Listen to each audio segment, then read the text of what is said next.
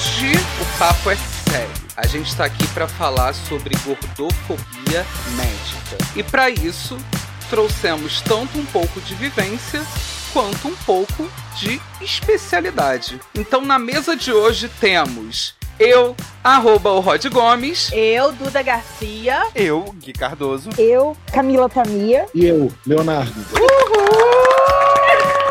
Eu amo que Léo não tem sobrenome. Ele é o quarto de Troia. É, me- é melhor não falar, é melhor não falar. Leozinho do SUS. Leozinho do SUS. Nossa, chegou até aí essa piada. Você falou na- no sábado, meu anjo.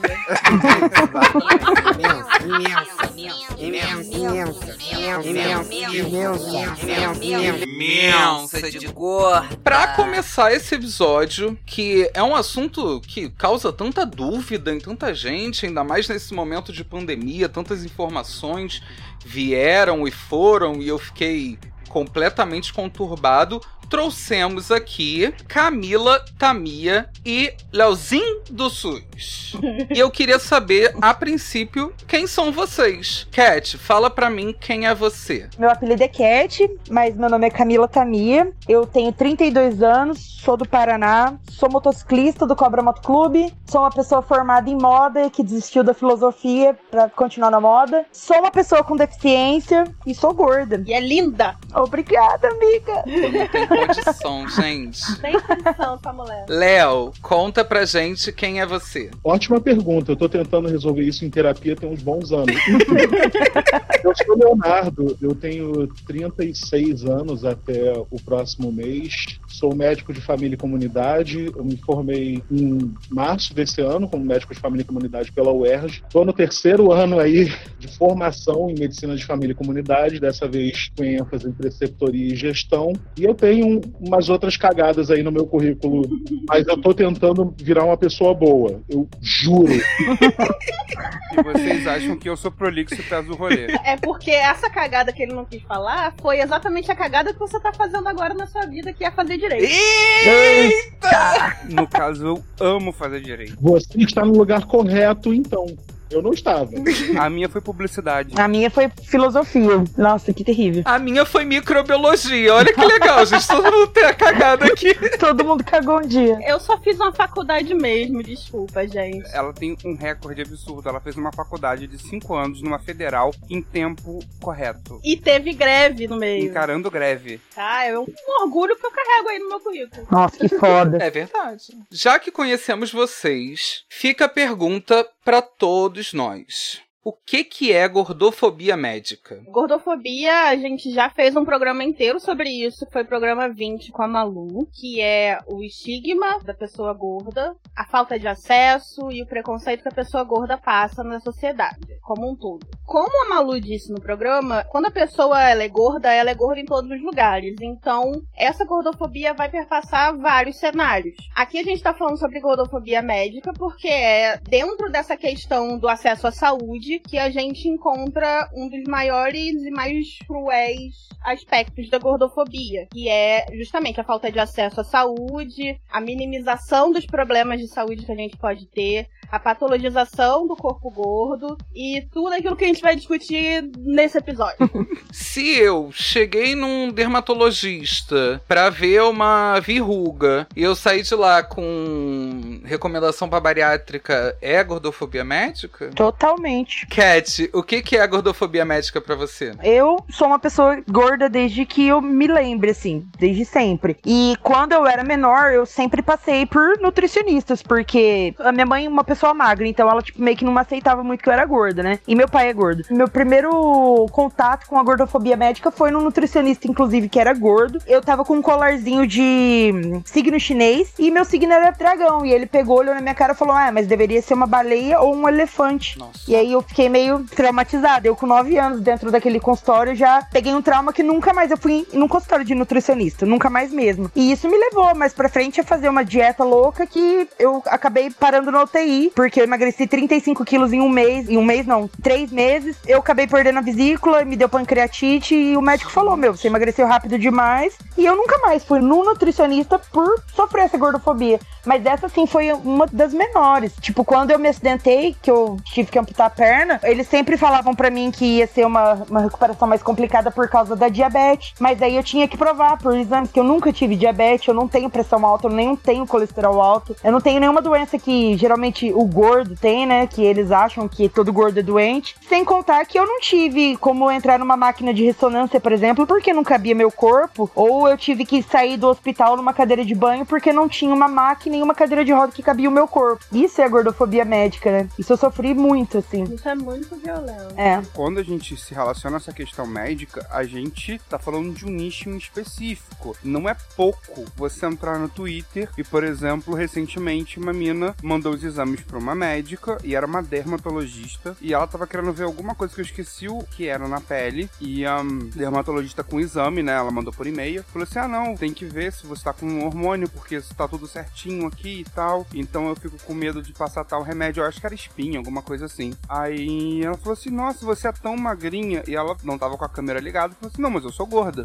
Foi só ela falar que era gorda, mudou completamente. E ela saiu com indicação de bariátrica, como a gente falou no início, Gente. que ela tinha que emagrecer, não importa o tratamento que ela passasse, não ia funcionar se ela não emagrecesse. E ela, mas você tá com o meu exame aí, você achou que eu era magra pelo meu exame. Meu Deus. Não, então você passa o ácido tal. E ela já tinha falado que esse ácido ela já tinha usado quando era mais nova e tinha dado problema na pele dela. Não, se não for isso, não funciona, você tem que emagrecer. Então, tipo assim, quando a gente fala disso, a gente também tá falando de equipamento, mas a gente tá falando de tratamento de saúde, porque Exatamente. a gente tem saúde, a gente quer ter saúde. Sim. E pra ter saúde, a gente precisa de profissionais aí decentes, né? Eu não tô falando bons, tá, gente? Eu tô falando decentes Com certeza. que possam pelo menos fazer um diagnóstico apurado. A gente fala da gordofobia médica, mas a gente também fala do enfermeiro quando a gente tá internado, a gente também fala de toda uma equipe Sim. estruturada no local em que a gente tá ali lutando por alguma coisa e a gente não vai ter o tratamento adequado. Eu falo isso sendo filho de enfermeira e irmão de futura médica. Eu vejo aqui em casa e não há preparo. Não. É, a gente não tem, não tem o essencial, se você for ver bem. E aí a pessoa gorda, ela deixa de ir no médico porque ela foi tão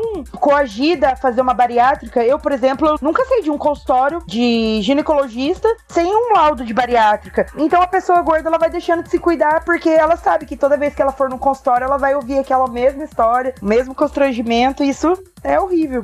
É uma crueldade imensa. É cruel. Léo, antes de você ser médico, você é uma pessoa e você é uma pessoa gorda. Você já passou por gordofobia médica? Desde que eu me recordo enquanto indivíduo. Eu venho de uma família que meus pais são da área da saúde, vamos dizer assim. Minha mãe um pouco mais, porque era farmacêutica e trabalhava dentro de um hospital pediátrico. Papai era farmacêutico também, mas foi para outra área, foi para a área industrial. E sempre havia essa preocupação a respeito do formato do meu corpo.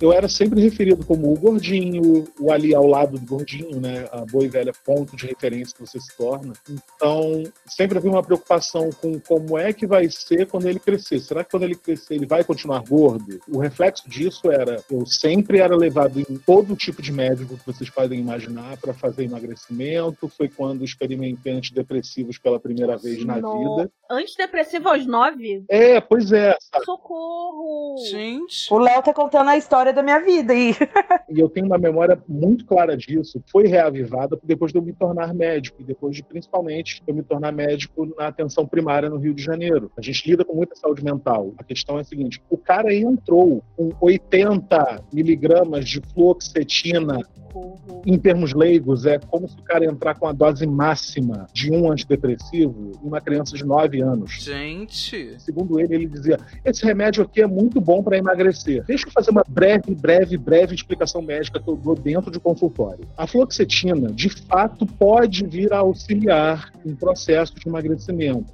Quando o processo de ganho de peso da pessoa está associado a um quadro ansioso ou depressivo. Uhum. Não é a medicação que vai fazer você perder peso. Na verdade, quando bem indicada, trabalha outras questões com você e se o seu corpo virar para perder peso, vai acontecer. É uma questão de transtornos alimentares, né, Léo? Exato. Pode ser. É uma forma de se tratar. A questão é, o cara entrou com esse tipo de medicamento em mim, eu fui é, experimentado todo qualquer tipo de medicamento da época, da moda, é, como é que era? Aquela coisa muita gente ainda usa. Herbalife? Sim, Herbalife, antes dos 12. Nossa! Herbalife usado errado pode provocar danos no seu fígado. É um negócio muito perigoso. Isso não é legal de fazer com uma criança. Uhum. Então, assim, eu tive essa vivência inteira. A coisa foi ao longo de toda a minha vida até alguns poucos anos. Eu repito, eu tenho 36, tenho duas graduações e até muito pouco tempo, meus pais ainda se achavam no direito de definir através de intervenções médicas, se intervir no meu corpo. Então, quando eu vejo uma pessoa entrando no meu consultório e eu sei esse olhar que ela está olhando para mim, eu falo assim: olha só, como é que eu posso te ajudar? É tudo que eu preciso falar para essa pessoa. O quanto ela quiser se abrir, é o que ela vai se abrir. O Guilherme falou muito bem. O ideal seria se a gente tivesse uma classe médica que fosse decente. Sim. Não tô querendo me colocar como foquinho de neve, alecrim dourado. Mas a questão é, é necessário haver algum tipo de autocrítica para a categoria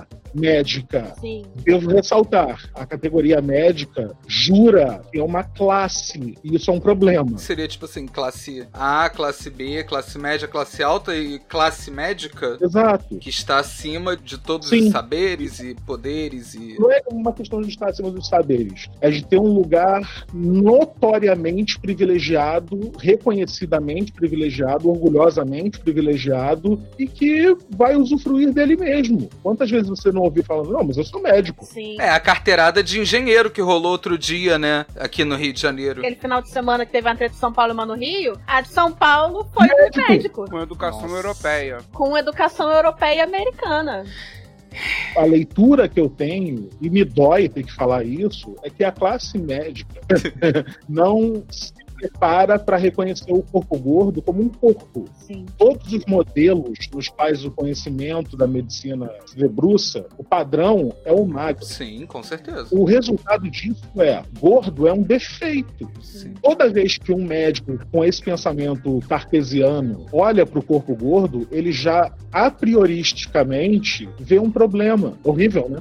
Péssimo. É, é necessário reformular isso. Você já está contando um pouco sobre essa questão de como a categoria médica. E aí vamos aprofundar essa categoria médica, sim, porque eu acho que essa crítica é válida e mostra a realidade, né? Que se mostra como categoria, se porta como categoria. Sim. Já que você está falando um pouco sobre essa categoria médica, como são esses ensinamentos, como essas pessoas aprendem a lidar com pessoas gordas, eu queria saber se a categoria médica aprende a lidar com pessoas ou é só mais um corpo que tá ali na frente. Na verdade, verdade, a noção que me parece, isso aí eu imagino que tenha sido porque eu entrei na faculdade de medicina já com bastante idade, considerando a média. Uhum. Então, eu entrei já com outro olhar, eu já tinha uma postura mais crítica em relação às coisas. Algumas coisas que me eram faladas nunca desciam muito bem pela garganta. E respondendo a tua pergunta, antes que eu me esqueça, né? Não, médicos não são ensinados a trabalhar em pessoas, não. Eles são ensinados a trabalhar em homens, eles são ensinados a trabalhar em mulheres, alguns, tá? Nem todos são ensinados. Uhum. Qualquer outra coisa no meio disso ou é ignorada ou patologizada. Que é o nosso caso. Sim, o que é nosso caso, em vários setores. A gente tem uma visão muito guiada para aquilo que é vendido como normal, né? Você precisa ter uma massa corporal condizente a esta tabela aqui. Se você foge a esta tabela, o cara olha para você, faz uma meia dúzia de medições, meia dúzia, né? Desculpa, três medições, te coloca dentro de uma tabela, desconsidera completamente sua vida, sua existência, o que você é, qual é a tua história, o que te fez e fala: Hum, eu acho que você tem um problema. Tá, por quê? Porque você não tá na zona verde, você tá nessa outra zona aqui dessa outra cor. Que provavelmente a farmacêutica que apareceu lá no consultório daquele cara entregou para ele um papel laminado bonito, com cores vibrantes, o nome do remédio num lettering maneiro, sabe? É nesse nível o capitalismo dentro do ambiente médico, Léo? No privado é. Caralho. Exato. Eu tô indo no extremo, entendeu? Sim. A gente tá em crise com o capitalismo, assim, a gente tem uma crise muito grande o capitalismo, né? Acho que a gente não tem um negócio do aceite mesmo. Eu acho que em 19 do 10 de 2020, às 9h32, que é o momento agora que a gente tá gravando, quem não entendeu até agora que este sistema está fadado a ruir Exato. e nos implodir todos, quem não entendeu isso ou não pode entender, não é por culpa dele, é porque a pessoa está tão aprisionada nesse negócio que a única realidade que consegue enxergar é essa, porque é difícil olhar para fora. Com certeza. Ainda mais que você tá com fome, sei lá, é, é, foda. Não tem como. Tem gente que não pode pensar nisso, porque sem tempo, irmão. Sem tempo, irmão. Sem tempo, irmão. Toda essa galera é a galera com a qual eu lido todo dia. É o cara do iFood que tá com pressa, porque ele tá com dor nas costas e ele tem que voltar pro aplicativo daqui a pouco. Então tem como uma consulta ser meio rápida. E às vezes esse cara é gordo. E aí o maluco já entra olhando para mim com aquela cara de sério. O que é também o outro lado do espelho, né? Uhum. O paciente que entra no consultório médico, vê um médico gordo e fala: Ah, não, porra, me fudi. Imagina um médico tradicional, tá? É porque eu nem consigo pensar nessa hipótese aqui, porque simplesmente não acontece no consultório. Ah, já sei, eu vou, eu vou imitar uma consulta que eu, que eu assisti sem ter falado que eu era médico. Né? Uhum. Foi acompanhando uma pessoa muito próxima a mim. Ah. O cara chegou, olhou o problema, tudo mais, examinou, fez um ótimo exame, tá? Ótimo exame, excelente profissional, tecnicamente falando. Fui lá na amnésia, ouvi a história, papapá, exame físico, bonito. Nossa, método clínico tradicional, daquele que você olha assim o livro de semiologia e fala, isso é coisa de velho. Mentira, isso é o que eu olho e penso mas tá lá, tem sua funcionalidade. E o resumo da ópera do cara foi: Ah. todos prontos? Eu pensei em Bob Esponja, perdão. A grande solução para o problema, que era uma lesão que a pessoa sofreu enquanto estava fazendo uma caminhada, foi: você tem que perder peso. Ué, Ah, É, é. ah, fez todos os exames, aquela trabalheira toda pra concluir, você tem que perder peso. Aham. Você tem que perder peso, isso aí vai sarar, porque deixa eu explicar um pouquinho mais. A pessoa se machucou, fez uma lesão extensa no quadril Uhum. e ao mesmo tempo fez uma lesão importante em um disco intervertebral. na coluna. Aquela espuminha que fica entre os ossos da coluna. Uhum. E a solução do cara foi: isso aí vai sarar e você tem que perder peso. Já considerou bariátrica? Gente. Emagrecimento é Jesus, né? Desce, Sim. joga seu poder e curou. Ande, vá lá. Pra quem acredita em Jesus, é, vale a pena essa comparação. Camila, Eu. conta agora pra gente um pouco do que, que você já viu do lado de cá da mesa, né? Do lado que eu tô também, né? Uhum. O que que você já passou, principalmente tendo em vista que você passou por um procedimento na perna, né? E que isso deve ter sido uma complicação muito grande por causa do teu peso e por causa da gordofobia médica. Conta pra gente como é que foi isso. Segundo a boca dos gordofóbicos, eu não ando porque eu sou uma pessoa obesa, folgada e acomodada. Ah, puta que pariu, hein? Eu ouço isso todo dia, da minha família, dos meus amigos, de desconhecidos. Eles acham que eu não tô usando uma prótese porque eu tô acomodada e porque eu tô, eu tô gostando de andar na cadeira de roda, assim, sabe? Ou de muleta. E ninguém vê que não tem uma prótese que seja boa o suficiente pra uma pessoa de 130 quilos, entendeu? Uhum. Uhum. Até tem, mas ela custa, tipo, no meu caso, que eu perdi abaixo do joelho, ela vai custar uns 45 mil reais aqui onde eu moro. Socorro. E eu não tenho essa condição de comprar. E detalhe, não é uma coisa eterna. Você tem que ficar trocando de dois em dois anos, ou conforme for estragando peças, porque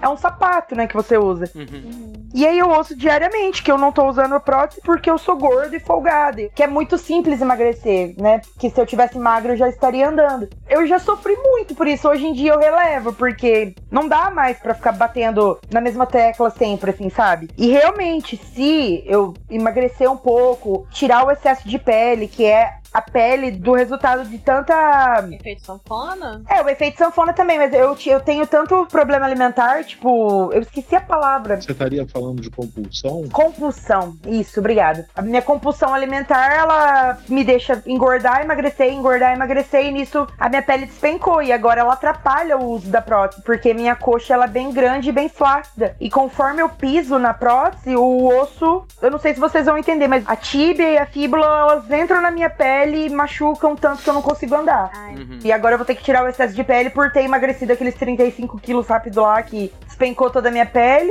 E tudo se resume a emagrecer na minha vida. Tipo, as pessoas acham que se eu emagrecer, o milagre vai acontecer. E eu vou sair andando assim, como se eu nunca tivesse perdido a perna. Inclusive, Camila, se você quiser atropelar essa galera aí com a sua triciclo, a gente também resolve isso. Eu Tá já bom. pensei demais nisso, mas eu não posso perder meu réu primário. A gente vai junto, a gente faz tipo um. Qual é o nome daquele filme, gente? Mad Max.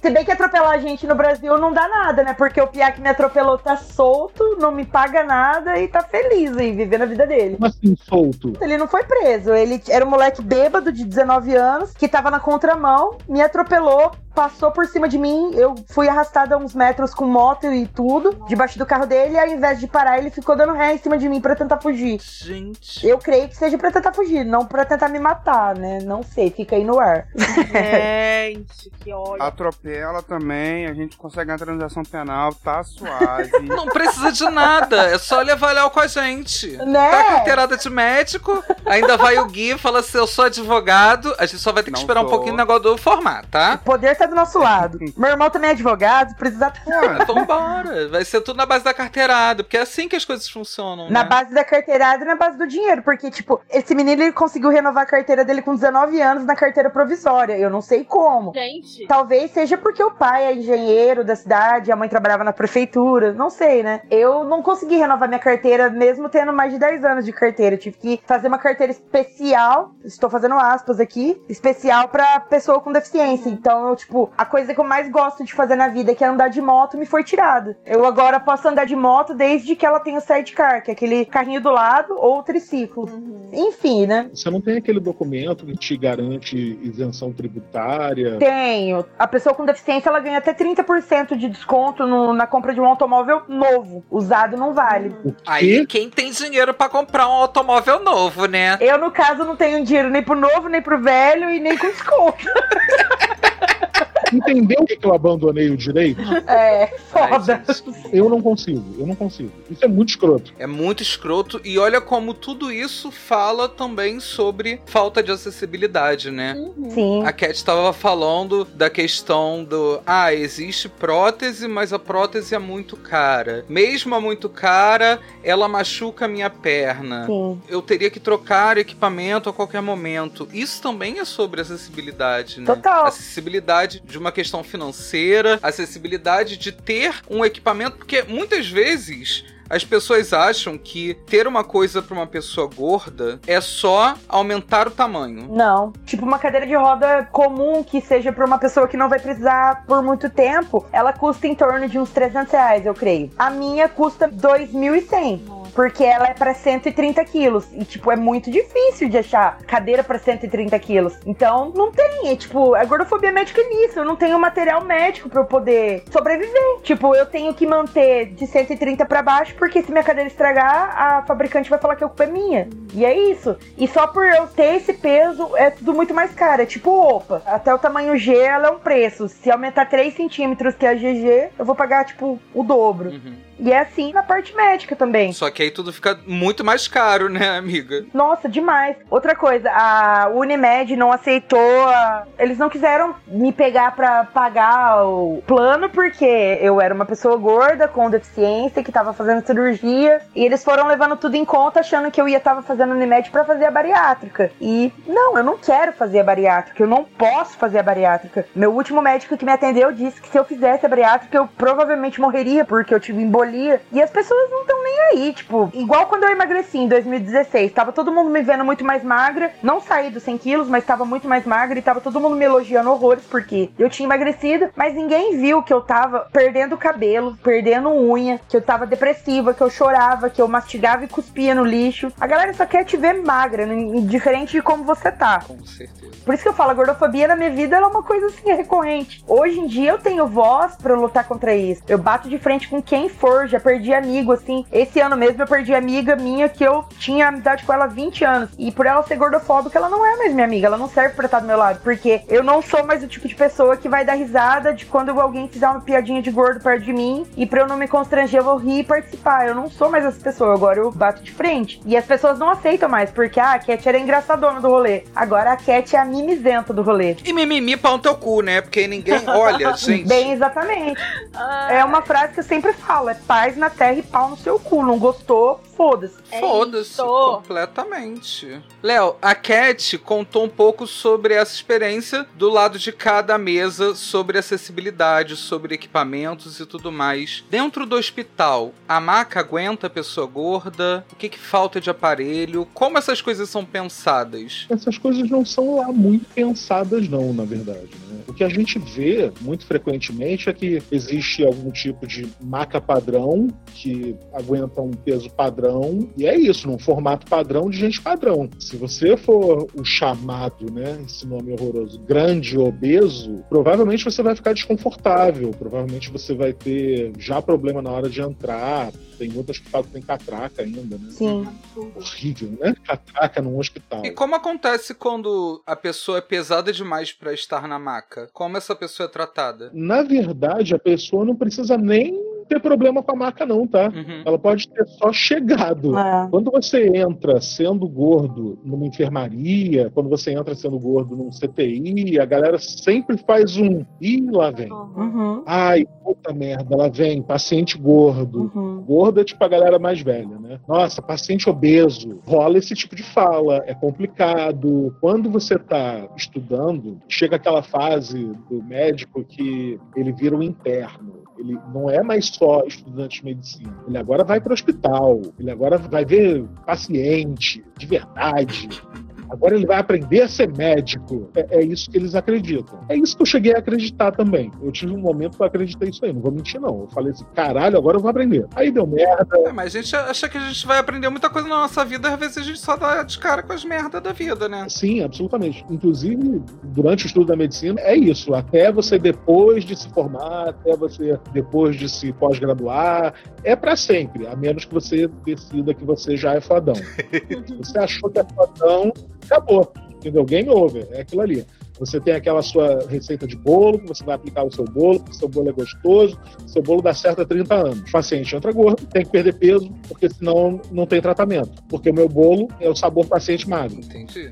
Não tem explicação. Eu não sou nenhum grande especialista em traumatologia, eu não sou um grande especialista em ortopedia, eu sou um médico de família e comunidade, que é uma especialidade que abrange todas as áreas da medicina. A gente é responsável por resolver 80 a 90% dos problemas comuns de saúde, de pessoas. Uhum. A gente é treinado para isso. E eu sei atender alguém melhor que aquilo ali, cara. Sim. Citando novamente Cardoso Guilherme, é só ser decente. Se liga, essa pessoa se machucou fazendo uma atividade física. Você não prestou atenção no que essa pessoa falou. É e foi bem colocado. O cara brincou com isso. Maratona, né?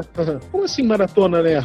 Por que, que a pessoa não pode fazer a maratona? Qual o problema? O que te impede, né? Deixa a pessoa fazer a porra da maratona dela, cara. Eu ia até falar, se a pessoa tem dois braços, duas pernas, mas nem para isso precisa. Porque se a Cat quiser fazer uma maratona, ela também pode. Ah, esses dias eu fiz uma trilha de 2km de muleta. É isso, gente. E gorda, imensa, de gorda e deficiente ainda. É muito complicado isso tudo. É? Eu acho que ainda tem um aspecto que precisa ser lembrado também. Existem profissionais de saúde que também são gordos. Sim. Sim. E essa gordofobia também se expressa ali. Com certeza.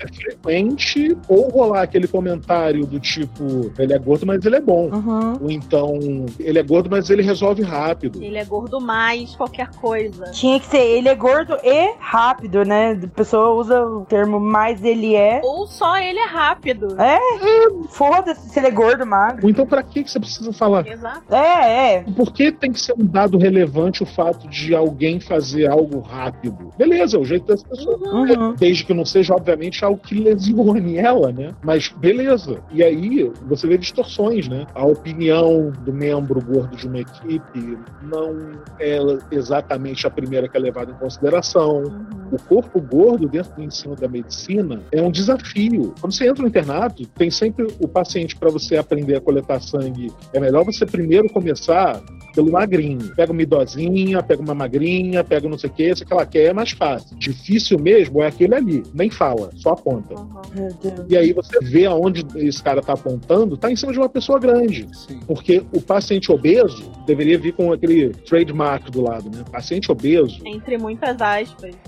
É um estorvo, é um incômodo. Sim. Porra, porque esse cara não emagrece. E essas coisas passam dentro dos estar médicos. Onde você quer que tenha um grupo de médicos, isso vai estar na cabeça de algum deles em algum momento. Por mais que ele vigie, vai acontecer. Claro, existem coisas que realmente são difíceis. Vou entregar a minha idade. Se você levantar a Kate Moss da cama, não vai ser a mesma força que você vai empregar para levantar liso. Sim. Viu? Eu sou moderninho também.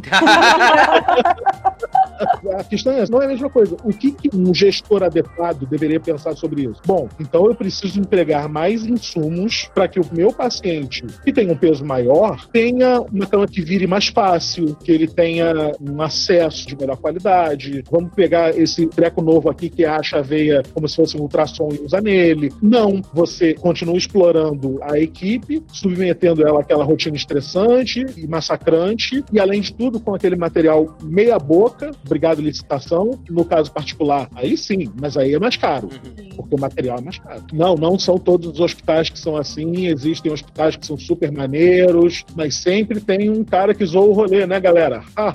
não me processa. Mas a questão é, o cara vai chegar no paciente gordo já de má vontade. Sim. Ele vai ter um equipamento, mais ou menos. Não vai ser feito para aquele corpo ainda, né? O cara tem que improvisar. Peraí, eu vou ter que pegar a agulha maior aqui para pegar o teu braço. Nossa, sim. Ela mais larga, ela machuca mais na hora que entra. Uhum. Sim. Mas o cara não tá nem aí. O cara quer colher a porra daquele sangue logo, porque ele tem mais cinco sangue para coletar. Em parte eu entendo. Mas, porra, é foda, né? Então, assim, o corpo gordo é sempre um desafio. Se ele não é um desafio a ser superado, ele é um desafio que eu vou ter que aturar. Sim. Essa visão é uma visão muito frequente, é muito triste a gente ter que falar disso, mas existe um movimento de olhar pessoas, independente de seu formato, independente do seu peso, independente de quem seja, existe um movimento para olhar as pessoas assim e atender de uma forma mais humana, porque esse modelo médico pressupõe um distanciamento emocional, afetivo muito grande. Isso não significa que você vai sair abraçando e beijando todo todo mundo e tudo mais. Embora você possa, é cabível dentro de uma consulta médica haver uma abraçoterapia. Às vezes é importante pra caramba que isso aconteça. Às vezes é só aquilo que a pessoa foi buscar. Exato. Uhum. Eu não posso falar que eu tive tanta gordofobia de todo mundo que me atendeu nos hospitais. Eu, por exemplo, no Hospital do Coração, eu tive uma equipe de enfermeira e de técnico de enfermagem que eles fizeram a minha recuperação ser muito mais rápida e melhor pelo carinho e pelo respeito que eles tiveram com o meu corpo. Legal. Foi incrível, legal, foi incrível. Três pessoas me davam banho. Dessas três pessoas, duas eram gordas. E aí eu ficava meio constrangida, porque tava pelada lá pra todo mundo ver. E eu ficava com constrangida. Eu falava, pô, mas como é que você vai me virar aqui na cama? Eu sou gorda, né? Vai te atrapalhar. E ele falava, meu, fica tranquilo, o seu serviço é ficar deitado e eu vou te dar banho. E você é um ser humano, assim, sabe? Tipo, eles nunca me desprezaram pelo meu peso ou falaram, puta, tá, vai ficar difícil de tirar essa menina da cama pra passar pra outro lugar. Eles fizeram minha estadia no hospital ficar muito boa, assim, sabe? Me trataram como um ser humano ali. E dali eu fiz amigos, assim, sabe? Eu tenho contato com eles até hoje, faz mais de oito anos, assim, é muito. é incrível. Uhum. Ai, que legal. Mas isso no, no, hospital que não foi na minha cidade, porque na minha cidade fui tratada que nenhum peso morto ali. Foi horrível. Pra você ver como o negócio é tão fora da curva que você consegue dizer exatamente aonde foi que tinha uma equipe que foi capaz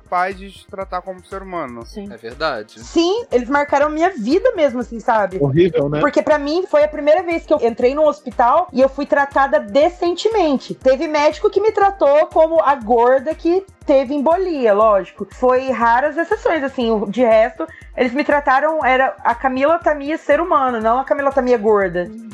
Eles marcaram mesmo a minha vida como uma pessoa que sofreu gordofobia médica a vida toda, entendeu? Que ótimo que você teve essa experiência. Sim. Porque muita gente realmente não tem. É. E eu acho que isso é muito reflexo do que Léo tava falando sobre esses ensinamentos, né, da própria medicina, uma medicina arcaica muitas Sim. vezes e tudo mais. E o que eu achei interessante que Léo falou foi sobre a questão de ter um novo olhar sobre essa consulta, esse atendimento, né? Um novo olhar médico para pessoas plurais, porque aqui no Imensa a gente lida com pessoas gordas, mas existem um milhão de tipos de pessoas diferentes. E eu acredito que exista uma necessidade específica para diferentes tipos de pessoas. Total. E aí, Léo, eu queria te fazer uma pergunta muito simples, muito básica, que talvez até perpasse muito a cabeça das pessoas. O médico, ele é o dono de todo o saber do mundo ou ele precisa ter que se atualizar conforme os estudos vão saindo? Eu acho que nem o médico mais atualizado, mais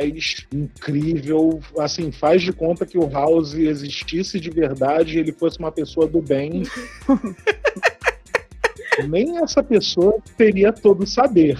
Se tratando de saúde, tem muitas visões, né? Trabalhar uma equipe multidisciplinar em cima de alguma questão de um paciente é muito mais rico do que você ter apenas aquele olhar médico, mesmo que seja uma medicina centrada naquela pessoa e não na doença daquela pessoa. Mesmo assim, se você tiver um olhar plural, você vai ter uma experiência muito mais rica é, no tratamento daquele paciente. É isso isto, Léo? Não tem como um médico deter todo saber, porque não tem como existir uma vida com mais de um corpo. Então não tem como deter tudo. Cara, é muito bom quando a gente vê um médico falando sobre isso e assim, seria lindo se todos os médicos percebessem isso. Nossa. Que eles não são os donos da razão universal. Porque é foda trabalhar com médico. Até porque quem faz isso é advogado.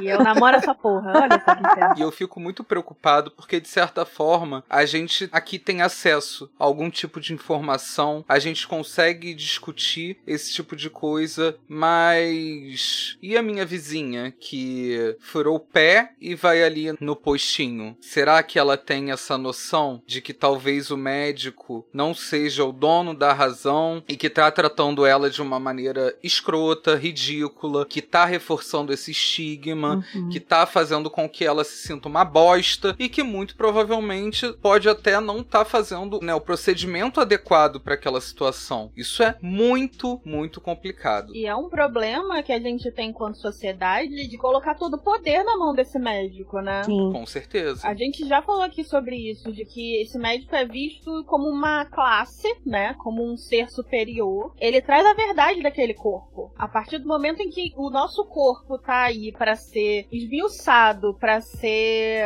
avaliado por esse médico e a nossa verdade é a verdade que o médico diz pra gente, a gente perde até a nossa autonomia, né? Sim. E é isso que tem a ver também com relação ao fato do corpo gordo ser patologizado. Se existe uma patologia, tem que existir uma cura ou um tratamento. E o tratamento é o quê? É emagrecer? É isso que resolve tudo? Essa que é a questão. É a bariátrica. A bariátrica é um milagre, né? É a bariátrica. É um milagre. Eu vejo a bariátrica como uma epidemia moderna. Eu acredito que a questão da cura da obesidade, ela perpassa passa muito mais do que isso. Porque você não tem só a bariátrica. Você tem a reparadora, você é tem. É toda uma indústria. Sim. Tem um coach. Senão você pode pegar tudo de novo. Então você tem que mudar a sua alimentação, mudar a sua vida. Você tem que ter um nutricionista. Não que você não tenha que ter. É um estilo de vida que vai mudar, né? E o cremezinho pra estria também, né? É. Exatamente. A militância anti-gordofobia, ela tem que ser anticapitalista. Sim. Com certeza. Porque assim, só existe padrão porque existiu a Revolução Industrial. Sim. Porque é produção em alta escala. Então, quando a gente vem aqui na frente, aqui em 2020, discutir gordofobia, discutir patologização do corpo gordo, a gente tem que discutir o que foi lá atrás. Porque antigamente você também tinha remédio para as mulheres engordarem e agradarem os homens. Obviamente são coisas diferentes, eu tô falando aqui de pressão estética. Mas o capitalismo ele tá aqui ditando quais são os corpos que estão e que são os corpos saudáveis, que são os corpos que merecem ter o consumo. Sim. Corpos aptos também. Exatamente Exatamente. Tudo isso atravessa o movimento aqui da luta de gordofobia. Então eu vejo a bariátrica, né? O Guilherme não tem base científica médica nenhuma para falar isso, mas eu vejo a bariátrica como uma epidemia. Porque a Camila falou quantas vezes eu fui no ginecologista e saí com um coisa de bariátrica. Isso aconteceu com algumas amigas minhas. A ponto de falar, ah, não, você tem que fazer uma bariátrica para você engravidar. É, já ouvi isso. É. E a pessoa nem queria engravidar, tá? Exatamente. Gente, eu concordo absolutamente com a questão do anticapitalismo e essa interface com o cuidado, mas eu acho que a gente não pode também levar tão a ferro e fogo essa questão. Existem indicações clínicas onde faz sentido haver intervenções cirúrgicas. Sim. Sim. Também precisa não olhar apenas pelo lado da má indicação clínica. Só que o que a gente está falando aqui também é uma questão de que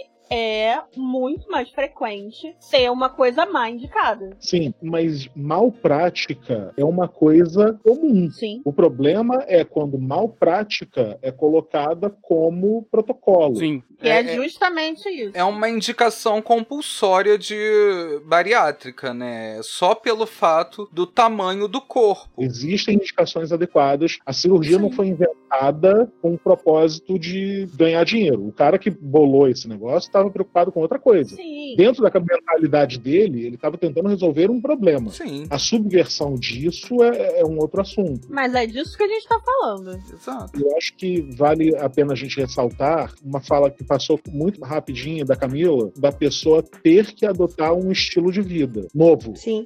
E faz todo sentido realmente, porque o ser gordo é diferente do ser magro. Quando eu digo, Léo, que é uma, uma questão da epidemia, é justamente nisso. Por exemplo, pessoas magras fazem bariátrica. O IMC abaixou agora, né, pra poder fazer. Tem gente que engorda para fazer bariátrica, gente. Tem gente Sim. que engorda pra fazer bariátrica. Eu não lembro onde eu li que é a bariátrica indicada para pessoas em que não fazer a bariátrica é mais risco do que fazer a bariátrica, porque é uma cirurgia complicada, não é uma cirurgia simples. Sim. Eu sempre me baseio nessa fala, pode ser até uma fala errada, onde eu li, enfim. Eu já vi pessoas que não são gordas. São gordas menores. Gordas menores, gordos menores do que eu fazendo bariátrica, entendeu? Eu acho um absurdo isso. É delicado falar assim, porque aí entra em dado do paciente, qual é exatamente o tipo de cirurgia que ele fez. Nem toda intervenção cirúrgica, vamos dizer assim, do sistema gastrointestinal é bariátrica. Sim. Existem alguns tipos e alguns deles acabam promovendo emagrecimento. Uhum. Entendi. Mas aí seria o caso de você olhar o dado do paciente. Enfim, é complicado. Mas há pontos que, de fato, merecem um exame muito adequado dessa indicação, que não tá legal. Realmente tem um excesso. Uhum. Eu concordo com vocês. Eu acho que as pessoas falam que fazer a bariátrica é uma maneira que a pessoa, tipo, corta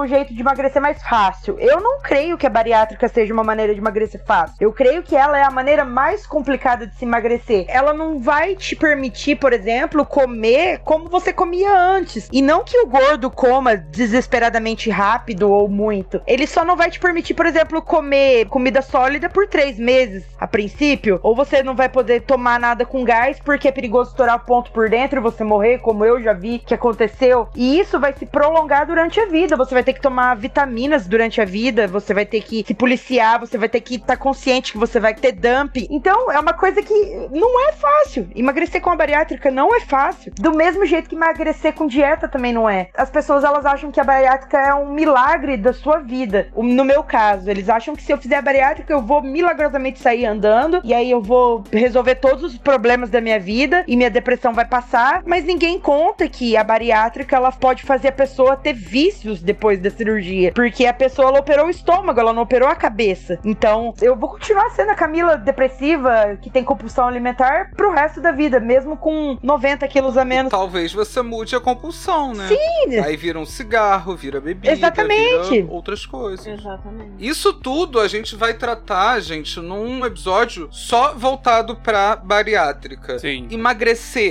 deve ser o meio ou o fim? Porque, por exemplo, se eu sou uma pessoa gorda e eu tenho um problema de diabetes, talvez seja possível com alimentação regulada, não tô falando comer pouco, eu tô falando comer direito, uma alimentação voltada para o que eu tenho. Então, talvez a partir dessa alimentação voltada para o meu problema, que é a diabetes, talvez eu emagreça. Mas não necessariamente eu queria isso. O que acontece com a bariátrica é que muitas vezes as pessoas só querem emagrecer por estética, por questões sociais. E aí, Léo, é quando a gente fala sobre bariátrica compulsória. A gente não tá falando que ninguém deve fazer bariátrica. Faz bariátrica quem realmente precisa. Sim. Mas aí, será que a pessoa realmente precisa? Esse, na verdade, é o cerne da questão. Exato. A gente precisa de médicos que entendam que, se você considerar isoladamente a obesidade, ela não é um fator de risco para absolutamente nada. No exemplo mesmo que você citou, prontamente você já colocou o diabetes. Diabetes é um distúrbio metabólico e, como tal, pode acometer tanto corpos gordos quanto magros. Exatamente. Sim. E isso aí foi um estudo que saiu até bem recentemente, foi uma coorte, para quem lê artigo científico de medicina, isso aí significa que é um estudo sério, feito na China. Ai, ai, estudo chinês. Cara, 2020, vambora. Os caras têm dinheiro, eles ensinam gente. Uhum. Eles consideraram um número tanto de pacientes obesos com distúrbios metabólicos associados e pacientes obesos sem distúrbios metabólicos. E a conclusão final que esse artigo chegou foi que a questão que aumentou a mortalidade, a morbidade daquela pessoa não foi a obesidade, mas o transtorno metabólico associado a essa pessoa. Hipertensão, diabetes, seja lá o que for. E não o fato da pessoa ser gorda, porque no grupo dos obesos que não tinham problemas, nada aconteceu. Uhum. Eles ficaram com a mesma expectativa de vida de qualquer outra pessoa sem os mesmos transtornos. Então, assim, acabou. Tem dado mostrando que isoladamente, obesidade não pode ser considerado como um fator de risco, um fator preditivo de risco para eventos isquêmicos, por exemplo, um acidente vascular encefálico isquêmico, um infarto ou qualquer outra coisa que signifique que está chegando menos sangue onde deveria chegar Uhum. essa pessoa não ganha um risco maior apenas por ser obeso. Tem que ter um transtorno metabólico associado a essa pessoa. Mas aí, porra, tem um transtorno metabólico. Desculpa o momento choque de cultura e meio boteco para explicar assim, mas é porque eu meio que me acostumei a explicar as coisas assim. Não, mas é isso. Mas a questão é que agora cabe a todo o pessoal do cuidado abrir os olhos sobre isso ou não. Ou continuar vendo como um problema, ou continuar achando que, a prioristicamente, essa pessoa tem um problema, ou em decorrência de gordo, ou que fez ela ficar gorda assim. É hora de parar de pensar isso. Tenta primeiro conhecer essa pessoa, ouvir.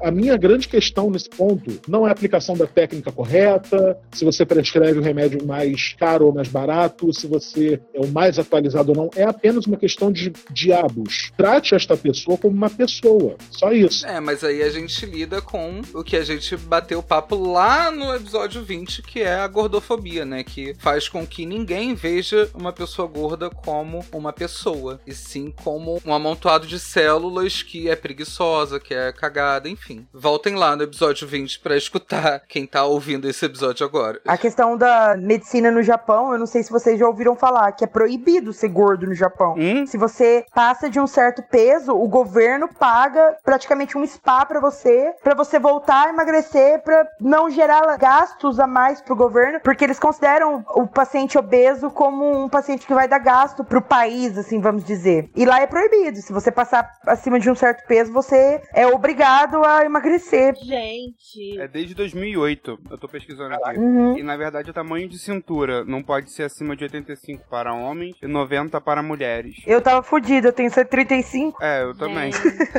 Eu tô chocada com essa. Minha família que mora lá, eles sempre falam, eles falam, Camila, se você vier pra cá, eles não vão ficar te olhando porque você não tem uma perna, eles vão te olhar porque você é gorda e tatuada, né? Que absurdo lá. Eu, no caso, te olharia porque você é linda, mas eu sou um- Eu lembro que alguém me falou que eles se referem a pessoas gordas como a palavra que significa porco. É, tipo isso. Nossa. É tipo isso. E aí já, já é essa mistura do Brasil com o Japão, né? Sim. Tem muito brasileiro que vai lá e alguns são grandes, eles já fazem uma piada de chamar a gente de porquito, um negócio É. assim, cara. Que, que era um rolê mó errado. Eu fiquei muito chocado quando eu vi isso. É, infelizmente eles são bem preconceituosos com isso. É, Eu não sei se vocês viram no jornal esses dias que teve uma mulher que foi no médico e ele receitou pra ela cardialina. E ela perguntou o que seria isso, porque pelo nome ela achou que fosse um medicamento, né? E aí ele colocou lá, não, a cardialina é que você vai ter que pôr um cadeado na boca às 8 da manhã, um na geladeira às 10 da manhã. E, gente,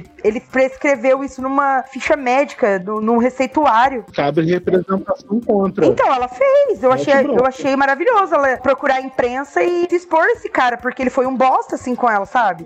E Léo, se outros fatores como esse acontecerem, por exemplo, com a gente, que eu acho que a gente não tá livre de que isso aconteça, qual é o procedimento que a gente deveria tomar para casos de gordofobia médicas assim escancarados? O que, que, você pode fazer diante de uma situação dessa? Se você estiver em um serviço público, provavelmente seu serviço público vai ter uma ouvidoria. Pode fazer uma ouvidoria a respeito. Isso pode não dar nada? Isso pode não dar nada. Mas aí você vai ter um documento registrando que você fez uma reclamação formal que não deu em nada. Aí você pega isso, leva no seu advogado e aí você brinca. Aí cola com nós. No âmbito privado. Você pega diretamente este documento, grava, sei lá, isso aí é um grande medo que o médico tem, né? Ah, e se gravarem a minha consulta? A galera morre de medo. Eu tenho uma vontade de fazer isso às vezes. Faz tecnicamente. Chega e fala: Olá, tudo bem? Boa tarde. Eu gostaria de gravar a sua consulta. Uhum. Se a pessoa falou beleza, tá bom, gravou. Eu acho que se fosse gravado, as pessoas iam pensar mais do que falam e quem sabe isso não ia diminuir, né? Sinceramente, não sei. Porque tem uma galera que é, é muito escrota. Acho que não. Sim. E não é nem só isso, né? Desde 2016 já começou uma legitimação que em 2018 atingiu o ponto de ápice, que é você poder ser escroto. É. As pessoas estão sendo escrotas com uma certeza da impunidade absurda, entendeu? Sim. Sem contar que médico, assim, além de ser uma categoria endeusada, o CFM passa muito a mão na cabeça, né? É, pois é. Gente, eu provavelmente vou precisar de um emprego novo depois, tá? Tranquilo. Sou um deles, entendeu? Aí é diferente, fogo amigo dói mais.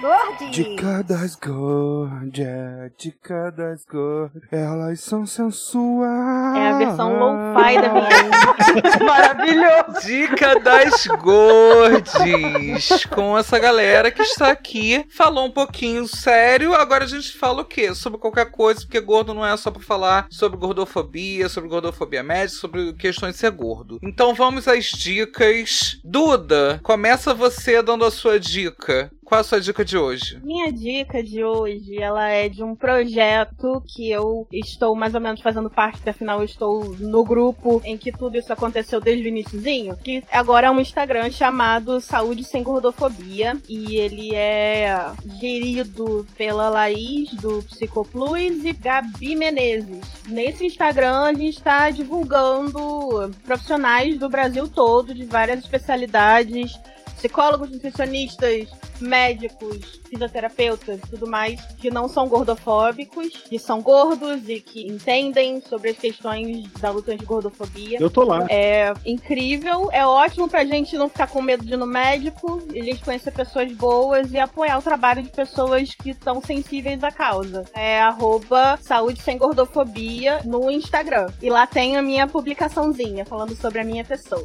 Tava muito linda, amiga. Eu fiquei orgulhoso. Trava na beleza. Trava na beleza. Camila, qual a sua dica de hoje, amiga? A minha dica é sobre uma mulher gorda, amarela, né, asiática assim como eu, que ontem ela fez uns stories que, meu, eu adorei, que é sobre mulheres amarelas não serem representadas no meio plus size da moda. Como teve uma marca aí que fez uma coleção de moda inspirada no japonismo e não teve uma mulher gorda amarela no rolê da marca. Tem muita mulher gorda amarela aí que precisa de representatividade e ela no Instagram ela trabalha muito sobre isso, que é a Nadia Gushiken. O arroba dela é champilu underline girl. É difícil. C-H-A-M-P-L-O-O underline girl com G-U-R-L. Complicado, mas a gente vai botar lá nas nossas dicas no Instagram. Não esqueçam de dar uma olhada lá nos stories. Ela é maravilhosa. E muito legal que você trouxe essa dica, amiga, porque realmente é uma coisa que eu acho que a gente nunca nem tinha tocado nessa questão aqui no Imensa, né? Uhum. De pessoas asiáticas ou de ascendência asiática. Uhum. Muito bom ter você aqui e também trazer uma dica maravilhosa como essa. Obrigada. Arrasou. Gui, qual a sua dica? Eu vou falar de série, porque eu adoro indicar série, e assistam as séries que eu indico que eu assisto as melhores séries. Pronto, sommelier de série, vai. eu vou indicar uma série que ela é bem levinha, tá? Ela, ela é bem família. É pra você pegar aquele teu tio que adora fazer piada e botar do seu lado todo mundo pra assistir Lovecraft Country. Vai ser lindo, é bem levinho. Ai, gente, eu tô com tanto medo de ver essa série. É pra botar a família brasileira pra assistir essa série. E a família americana principalmente. Não, a família estadunidense, americana eu Sim. também sou, eu não quero ser confundido Sim. com aquele povo. Pra quem não sabe, Lovecraft Country é uma série de terror baseada num livro chamado Lovecraft Country, que tem um pano de fundo as histórias da mitologia criada pelo lixo do racista autor chamado H.P. Lovecraft. E a série usa justamente todo o universo de terror cósmico que ele criou, que é uma das maiores estruturas da literatura. A série fala sobre racismo, mas a série de terror. Você toma susto, você toma susto. Fico cagado. Você morre com ódio dos outros, você morre com ódio dos outros. Te bota pra pensar, te bota pra pensar. Mas é do caralho. Eu sei que tá todo mundo falando que é o bafo. É o bafo. E eu todo cagado de ver essa merda. Eu tô aqui assim que eu não sei o que, que eu faço. é a melhor série de estreia do ano, há dois anos atrás. Eu falei que a melhor série de estreia foi Sex Education. Ano passado eu falei que a melhor série de estreia foi Watchmen. E esse ano eu tô falando que a melhor série de estreia, Lovecraft Country. Eu sei das séries, vai por mim. E essa série ela tem na Amazon, na Netflix, alguma coisa ou tem que baixar? Ela é da HBO e aí você pode procurar aí em, né? Pirataria. A Beleza. série é incrível, os personagens são incríveis, os atores são maravilhosos. Trazem vários atores negros que a gente não tá acostumado. Obviamente, tem os atores e atrizes mais famosinhos, mas também tem uma galera nova, uma galera que tá começando. A série é produzida pelo Jordan Peele e pelo J.J. Abrams. A showrunner e roteirista é a Misha Green. A maioria dos diretores são mulheres pretas que dirigem os episódios. Então, assim, é uma série que tá sendo muito bem cuidada. É uma série que tá sendo feita com carinho, com uma estrutura que tá trazendo muitas vozes de mulheres pretas, de pessoas pretas. Então, assim, é muito boa mesmo. Não só o que você tá vendo, como toda a estrutura que tá por trás disso. E provavelmente por isso que consegue chegar uma mensagem muito boa. Ai, gente, que máximo, Gui. Eu quero muito assistir, mas estou cagado de medo. Léo, fala pra mim qual é a sua dica. Minha dica é seguir uma das pessoas mais incríveis que eu conheço. うん。Ela é uma mulher, ela é gorda. Eu vou moderar minhas palavras aqui, porque tem uma pessoa quase infartando do meu lado que eu tô falando aqui. Ainda bem que você é médico, né? Você tá do lado. Ainda bem. Você sabe que ela usa muito essa carta, né? A gente conversa um dia sobre isso. A minha companheira, a Maristela, com esse nome, muita gente não saca, mas a Maristela é a Mari, do tamanho P, até ontem, literalmente, que num surto, ela decidiu trocar tamanho P para underline e aí escreve assim Maristela, mas entre cada letra você coloca um ponto, porque ela quer deixar muito difícil de ser encontrada. Nem parece que trabalha com isso. É underline M. Ponto A, ponto R, ponto I, ponto S, ponto T, ponto E, ponto L, ponto A. Valeu, Luciano Huck, pau no seu cu. Ah, cara, tô letrando, tá ligado? Maravilhoso. Mas se você não tiver a paciência de escrever isso, porque eu te entendo, querido, se você escrever na sua busca do seu Instagram Marix com um X no final, você encontra. Já achei, tô seguindo. Minha companheirinha de vida, ela adoraria que eu falasse agora coisas do tipo minha luz e minha estrela. Meu iaiá, meu ioiô. A questão é que eu não sou esse tipo de pessoa, mas eu tô registrando aqui só pra ela saber que eu registrei e alguém vai ouvir que eu falei isso alguma vez na vida. Ela deve utilizar isso no meu aniversário pra me humilhar publicamente. Mas você falou do amor de sua vida, mas não falou qual é o rolê. Conta qual é o rolê. Eu vou deixar a pobre falar, eu vou dar voz. Ah, bafo! Ai. Eu sou mestra em criação e produção de conteúdo com foco em entretenimento pela FRJ. Com licença. Estou há 10 anos produzindo conteúdo sobre moda e comportamento que na época era plus size, não é mais, entendeu? Comportamento gordo. 10 anos de uma militância que eu falo que não é uma militância tão agressiva, sabe? Acho que todas as militâncias elas têm níveis diferentes e cada uma tem o seu valor. Por exemplo, eu, ao invés de investir tempo e tudo que eu tinha, obviamente, no meu blog ou então no meu IG, alguma coisa assim, eu me embrenhei pro lado corporativo, sabe? Uhum. Deu oportunidade para muita gente. E gente que era boa, só que não tava no radar, sabe? E isso é uma coisa que eu acho importante falar, sabe? Uhum. É militância gorda que acontece de dentro das instituições para fora. Mas assim, demorou três anos para eu chegar nesse momento e não é uma militância que tem muito palco, por exemplo. Uhum. É uma militância que não tem palco porque eu não grito. É verdade. Uhum. é verdade. No final das contas, a militância que é responsável por educar a galera é a que tá todo mundo vendo, divulgando. E aí a gente tá falando agora, por exemplo, a militância de vocês é tipo, é educativa. Sabe? Sim. É extremamente importante, ainda mais no país. Não é mesmo? Desculpa, gente, fiz uma discussão para falar, gente, me segue lá, entendeu? Maravilhosa. Eu vou sair porque quem tem que. Ah, é o Leozinho do. Beijo, Mari. Qualquer dia cola aqui ela no é imenso. mestra, ela. Quero andar com ela no recreio. Aí eu já fico pensando suruba logo, Mari. Quarentena. Muito né? difícil. Eu vou me abster de qualquer tipo de resposta a isso para manter uma fachada de moralidade. Tudo bem, até porque a classe médica pede, né, amiga? É, exatamente. exatamente. É. A classe médica. A classe Classe médica. Oi, quê? Essa foi a minha indicação. Eu recomendo.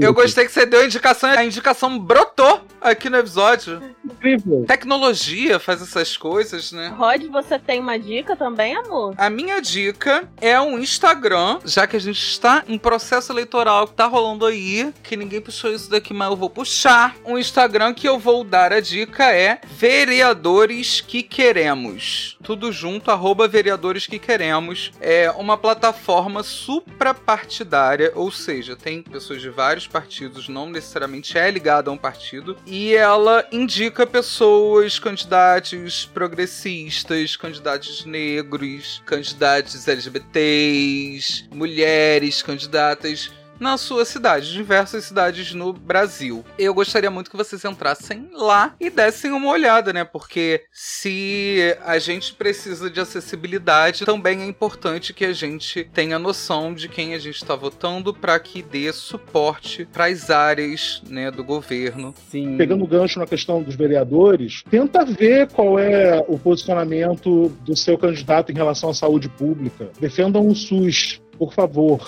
É, 2020 é absolutamente o ano que a gente precisa se apoderar do SUS, cara. A gente não precisa fazer nada, ele já existe. A gente está em uma pandemia mundial, né? Compara o número de mortes americanas, lá não tem SUS. Pois é. Você acha às vezes que não precisa, mas você vai precisar. Com certeza. Sabe, se amanhã depois você for mordido por um cachorro na rua, você vai ter que ir na clínica da família. Uhum. A vacina, né, que a gente está aguardando aí, se vier por intermédio do governo, é o SUS. É isso. Se você chegar lá e bem atendido, olha que maneiro que poderia ser, né? Uhum. Então, assim, a mudança parte da gente também. Vambora.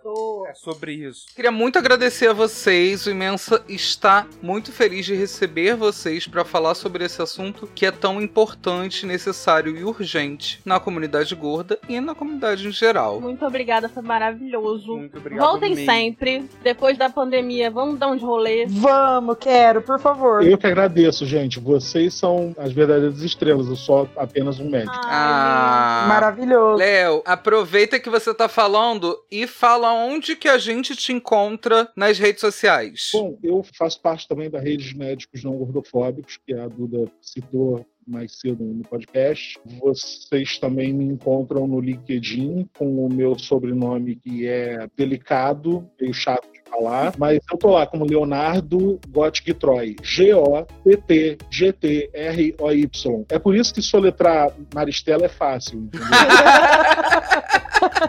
Uma vida soletrando gótico de Troia. Eu sou treinado há mais de 30 anos em soletrando.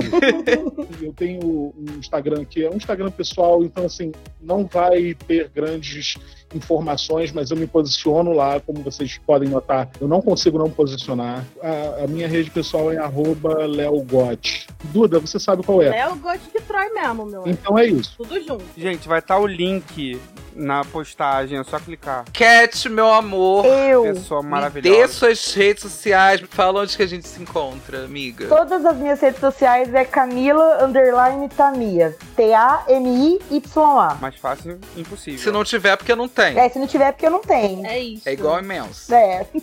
eu queria falar só mais uma coisinha. Pode falar. Que é pra galera parar de endeusar marcas que vestem até 54 e fala que é plus size e atende todos os corpos. E parar de seguir essa galera que não é gorda de verdade e tá ganhando muito dinheiro em cima da gente, pregando aí um negócio que eles nem vivem na pele, vendendo livros e ganhando grana com o nosso suor e nosso esforço. É isso. Eu acho que Camila está convidada a mandar um áudio pra gente pro último episódio da temporada. Mandarei. Sim. Sim. Enfim. Quem quiser me achar, arroba Guilherme Cardoso, Twitter e Instagram. Guilherme Cardoso no Facebook. Se quiser me achar no Tinder e demete, saiba que eu sou não monogâmico, tá? Ah, Isso por foi favor, muito específico. gente. Tá algum problema? Sim, vários problemas. Aconteceu alguma coisa? O tempo todo. A sociedade monogâmica. Eu sou muito mais do que uma expectativa de relacionamento patriarcal. Eu, po- eu sou legal, eu posso ser seu amigo. Terapia essa semana. complicado. Duda, onde que a gente te encontra, amiga? Me encontra no Facebook como Eduarda Garcia. Procura lá, vai ter 500. No Instagram sou arroba darkduda. E agora eu tenho um Twitter. Consegui!